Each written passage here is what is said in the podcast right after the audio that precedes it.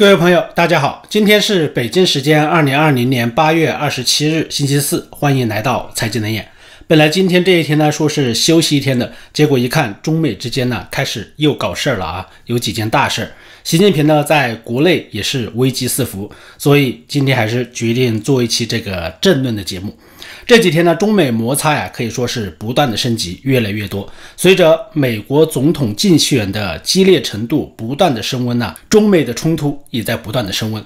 八月二十五日，有报道就称呢，美国的 U 二高空侦察机闯入了中国军队北部战区实弹演习的禁飞区进行活动，中方呢进行了严厉的谴责，说是这样的行为呢，严重干扰了中方正常的演习活动。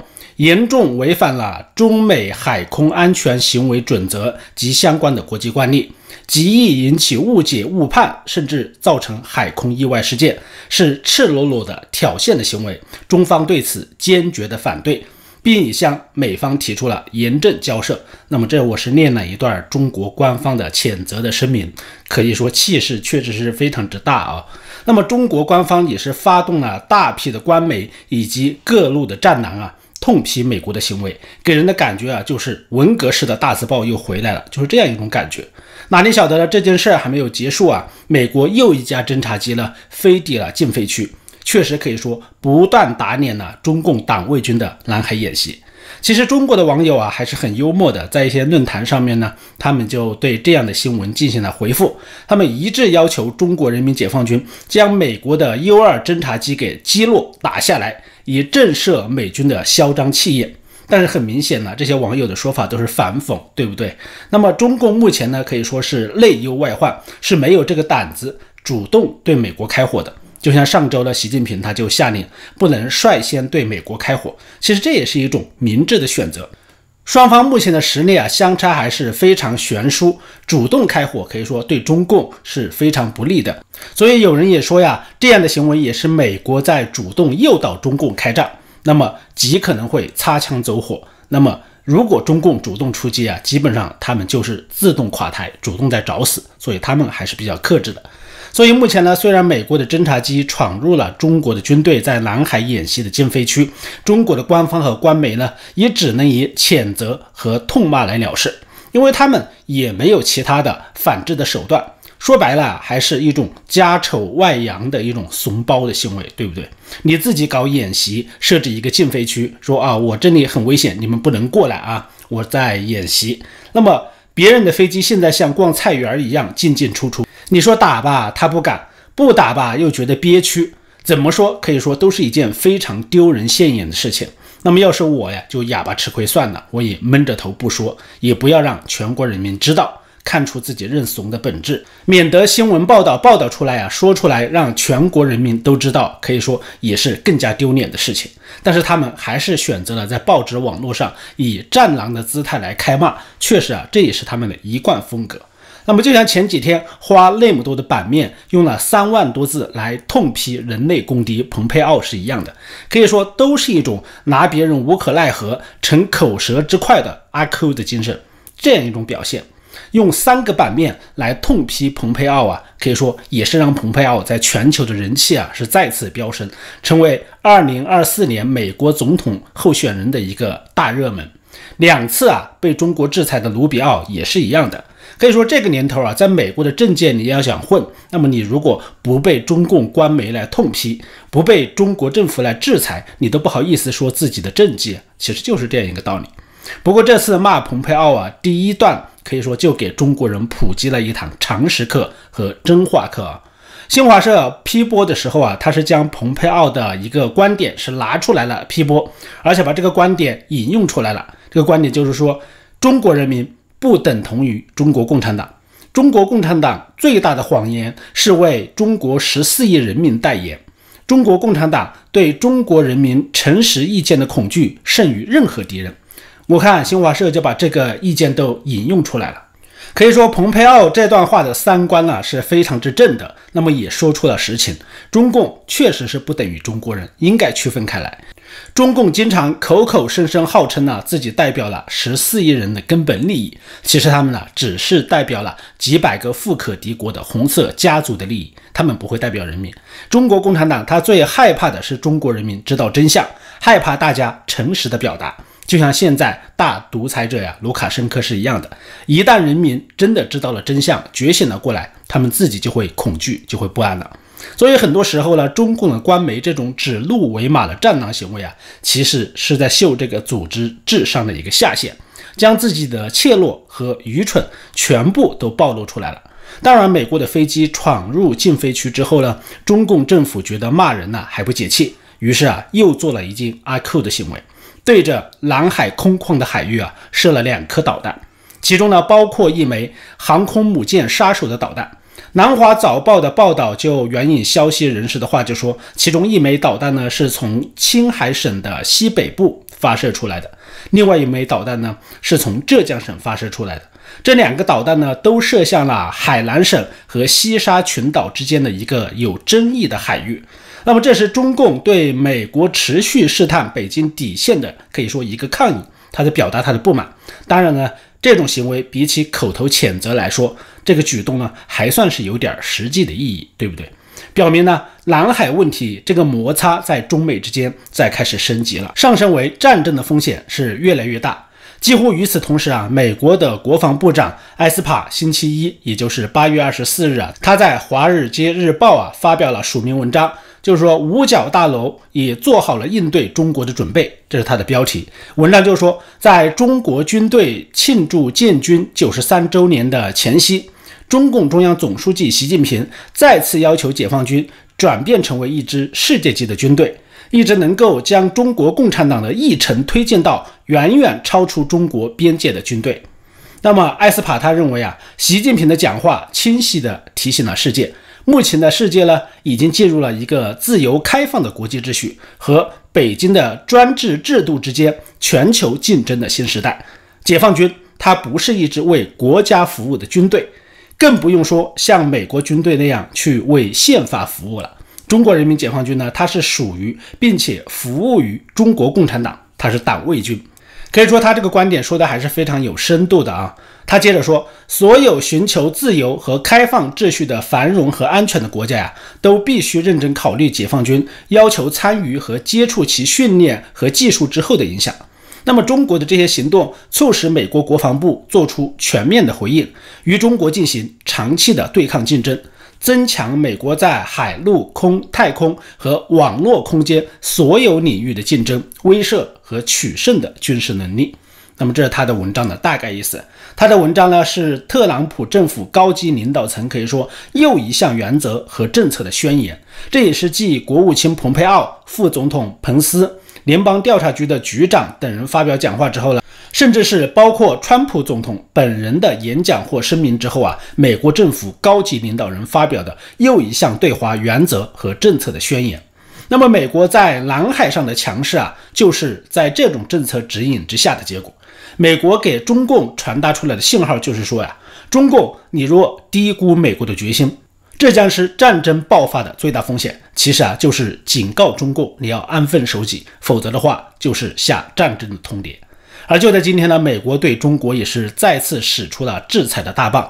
八月二十六日，美国的国务院发布声明宣布啊，将二十四家中国国有企业加入实体清单。理由是这些企业啊帮助中国军方在南海修建人工岛，被加入实体清单之后呢，那么像这些企业出口、再出口或者是转让受美国出口管制条例管制的物资呢，就需要经过美国商务部的许可。这二十四家企业啊，它包括中国交通建设的五家下属企业，就是中交集团，中国电子科技集团的四个下属企业。还包括中国船舶等中字头的企业巨头，以及北京、上海、天津、湖北等省市的十多家企业，并宣布还将对那些负责或者是参与中方在南海大规模填海建设或军事化的个人呢实施签证的限制。而就在刚刚呢，对个人的签证限制啊也就出来了。俄罗斯的卫星网刚刚的消息报道称呢，美国国务院当地时间二十六日就宣布，对十二名涉及到南海人工岛建设的中国公民实施签证限制。那么，当然，这十二个人应该是一定的负责人，这些公司的啊，可能和这个有关。这些人现在将不被允许进入美国，他们的直系亲属也可能受到同样的签证的限制。那么这也是继新疆、香港之后啊，美国再次强硬出手，对参与南海建设的中国公司和个人进行制裁。这一消息可以说绝对是今天海内外的热点新闻。美国国务卿呢，蓬佩奥，他曾经在七月十三日的时候啊，他就发表声明，他明确宣布，美方认为北京对南中国海大多数海域的离岸资源权利主张是完全不合法的。中方也不承认中共所宣称的曾母暗杀是中国最南端领土的一个说法。他还谴责了北京使用强权及公理的恐吓手段，损害东南亚国家的主权。而国际仲裁法庭呢，在二零一六年七月十二日也做出了对菲律宾有利的裁决，认为中国的九段线是违反了联合国海洋法公约。所以大选还剩下最后两个月呀，美国的两大党派其实就是比谁对中共更狠，谁就能赢得民意。所以民主党呢，在全国大会上，他没有明确说出对中国的政策，因为这一点呢，所以民主党呢受到了选民和媒体的强烈批评。那么为了补漏了之后，拜登呢就明确的说，中共在新疆的政策是种族灭绝政策。可以说这个说法是非常之重的，而川普团队呢也正在考虑将中共在新疆的政策列为种族灭绝，所以两党可以看出在这些对中国的政策上是有竞争的。所以还是说啊，假如不是临近了大选，那么川普他会选择这么强硬的手段来对付习近平和中共政权吗？恐怕这个确实不好说。那么川普对习近平和中共政权的沉重打击啊，能为他赢得连任吗？这恐怕也是一个现在很多人都回答不了的问题。不过有一点可以肯定的，那就是川普对习近平和中共政权的打击，从根本上是改变了美中对抗的态势，也从根本上动摇了习近平权威和信心，将现在的习近平政权呢，可以说也是逼到了死角，让中共是困兽犹斗。那么，这对于今后美中对抗的发展，它又意味着什么呢？习近平敢于公开挑战美国呀？他认为啊，主要自己有三个大的杀招，一个呢就是像胡锡进说的，中共有核武器的威胁。那么也就是说，习近平他相信美国其实不敢和中共进行全面的武力对抗，这就是中共红二代一些鹰派最喜欢说的，光脚的不怕穿鞋的，要和美国打核战，对不对？牺牲多少多少人都要跟美国干。那么，美国拥抱熊猫派中啊，确实有不少人，他不敢想象和中国，甚至是北朝鲜进行真正的军事对抗。正是这些人呢，在与中共高层的接触中啊，他们在不断强化、强化中共的武力多么厉害，在强化。如果美国和中国打仗的话，美国会怎么怎么样，怎么样吓人，知道吗？他们就不断强化这种观点，所以在自己吓自己。但是最近几个月以来呢，当美国军队啊真正的摆出要在南海求战的姿态之后啊，中国的鹰派很快就意识到，中国其实并没有实力和美国进行真正的军事对抗。更重要的是啊，中国对自己的核武威慑，他自己失去了信心。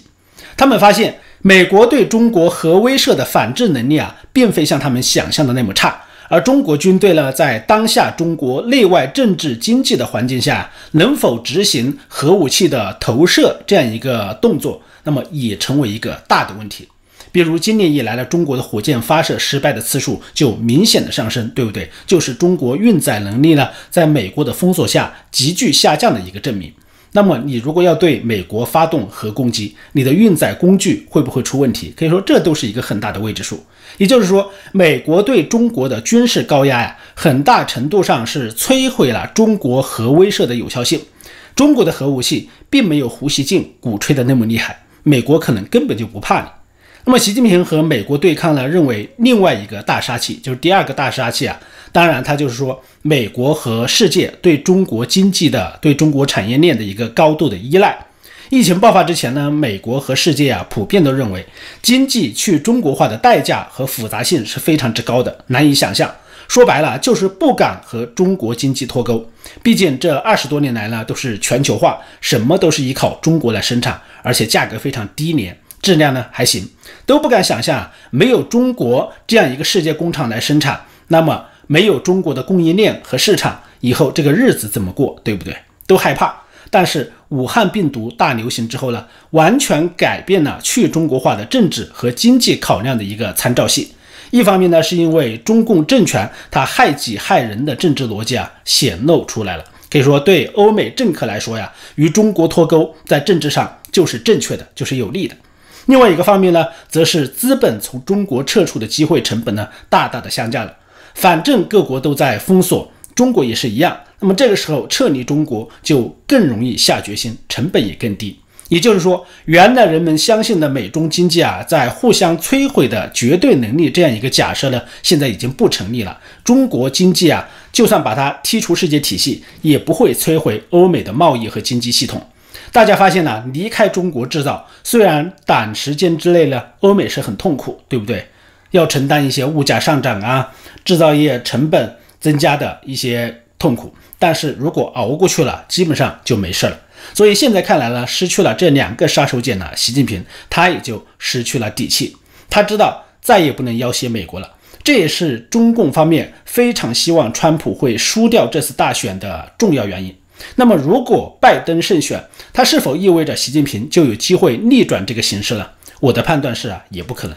美中可以说走到今天这一步啊，也是巨人转身呐。一个巨人，对不对？你在后面搞小动作，打他、捅他，开始别人不在乎。那么真正别人转身的时候，面对面要踢你的时候啊，你就非常危险了。可以说，对抗的格局啊，中美对抗的格局基本上都已经定下来了。这种对抗呢，将长期存在。这也是日本和台湾领导人呢，都坚定选择不惧怕与中共对抗新姿态最根本的原因。昨天呢，我看到一个新闻，是日本和印度将举行峰会。日本呢将对印度重点进行制造业的转移，并进行军事后勤补给的合作。可以说，这就是在结盟对抗中国的架势。习近平和中共下不住美国，是否就意味着中国大势已去了，不再对美国和世界带来威胁和挑战了呢？当然不是这个意思。那么就是中共和中国呀，他没有能力解决自己的政治问题，将对美国越来越构成一种更加难以对付的挑战。也就是说，中国走向全面崩溃，就是秩序失控。习近平他想走计划经济，想闭关锁国。那么现在的问题就是啊，他是否能锁得住的问题。现在的粮食问题、数字货币啊，可以说都释放出这种信号。一旦他锁不住，那么十四亿人，就算百分之一的人呢，他成为难民，已有一千四百万人呢，对，一千四百万难民呢，那么对周边国家、对世界的冲击啊，可以说都将是灾难性的。所以目前来看呢，无论是美国的共和党还是民主党，无论是美国的鹰派还是鸽派啊，事实上都没有准备好应对这个挑战。这可能就是习近平挟持世界的第三大杀器。目前来看呢，川普和美国的鹰派对中共威胁的认知啊。可以说要比拜登及民主党的主流还是清醒一些，因此呢，我非常期待了未来一段日子，如果美国民主党它能够对未来的对华政策有更加清晰的阐述的话，否则它不仅会威胁拜登的竞选，也将给美国的盟友啊带来不安和混乱。最近呢，中国向韩国示好，同时呢，王毅也是访问欧洲五国，其实啊，他的战略意图就是试图突破美国的制裁和封锁。但是非常明显呢，这次访问作用不大。这些欧洲国家呢，照样不给战狼王毅好脸色看。香港、新疆的问题都被主动谈出来了。那么这倒不是说这些国家有多听美国的话，确实啊，美国在盟国的影响力现在已经衰退了很多了。当年对抗苏联出兵海湾，可以说都是一呼百应呢，那样的盛况现在已经找不到了。现在是盟友离心离德。虽然美国的影响力大不如前了，但是中国在武汉病毒之后的表现，比如说香港、新疆、南海问题上，都让国际社会啊慢慢醒过来了。在比烂的过程中，那么中共比美国更烂，这也是王外长欧洲之行注定失败的一个根源。所以现在的习近平呢，也是困兽犹斗啊。经济问题首先呢就是他头疼的问题，这个小学的博士啊，他当小组长是当上了瘾，从李克强的手中呢抢过了经济大权，但是治理经济的能力啊，可以说都是非常差，而且是在国内大幅度的开倒车。这两天呢，习近平呢撇开了李克强，在安徽的合肥专门主持召开了推进长三角一体化发展座谈会。回到北京之后呢，习近平在二十四日又以个人的名义啊，在中南海召开了经济社会领域的专家座谈会。九名重量级的经济学者现身，可以说这是习近平的九人国师智囊团首次曝光。那么这个智囊团由有三代国师之称的中共政治局的常委王沪宁以及另外一名常委韩正来带领，但执掌经济的李克强呢被排除在外面。掌管意识形态和宣传的王沪宁呢，近年来也是获得了习近平的高度的倚重，自从他上台以来，一直是高度的倚重的。王沪宁用老掉牙的毛式的打法来应付中美贸易战，早已受到了广泛的批评。中共中央的视频的画面就显示啊，座谈会上九名专家代表是先后发言，就“十四五”规划编制等一些问题呢提出意见和建议。我们看一下习近平用的是一些什么智囊啊，就知道未来中国的经济啊会有多么糟糕。排名第一的呢，就是林毅夫，这个就不说了啊。虽然他是从台湾抱着篮球、游泳过来的，但是改革开放之后呢，他是第一批出国留学的。后来呢，也是海归，可以说很吃香，才华呢应该还是有一点的。在北大创办了中国经济研究中心，并出任了主任。二零零八年呢，他成为世界银行首位来自发展中国家的资深副行长。那么只是啊，他的才华可以说没派在正道上，没用在正道上。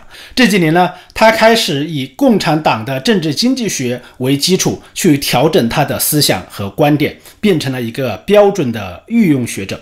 更糟糕的是啊，林毅夫用他很擅长的经济理论，而且去包装中共官方想要做的事情，比较容易迷惑西方。但是他的本质上啊，还是非常中国化的，非常马克思化的。排名第二的是郑永林，就更差了。虽然是香港中文大学全球与当代中国高等研究院的院长，他在美国普林斯顿大学呢获得了博士学位，但是啊，这就是一个披着海外身份的一个红狼。去年香港反送中的时候啊，人民日报就引用过他的一些观点，比如说他说香港人成不了气候，只需要威胁给香港断水就可以终结香港的乱局。那么这样一个观点呢，可以说引起了舆论的强烈的批评。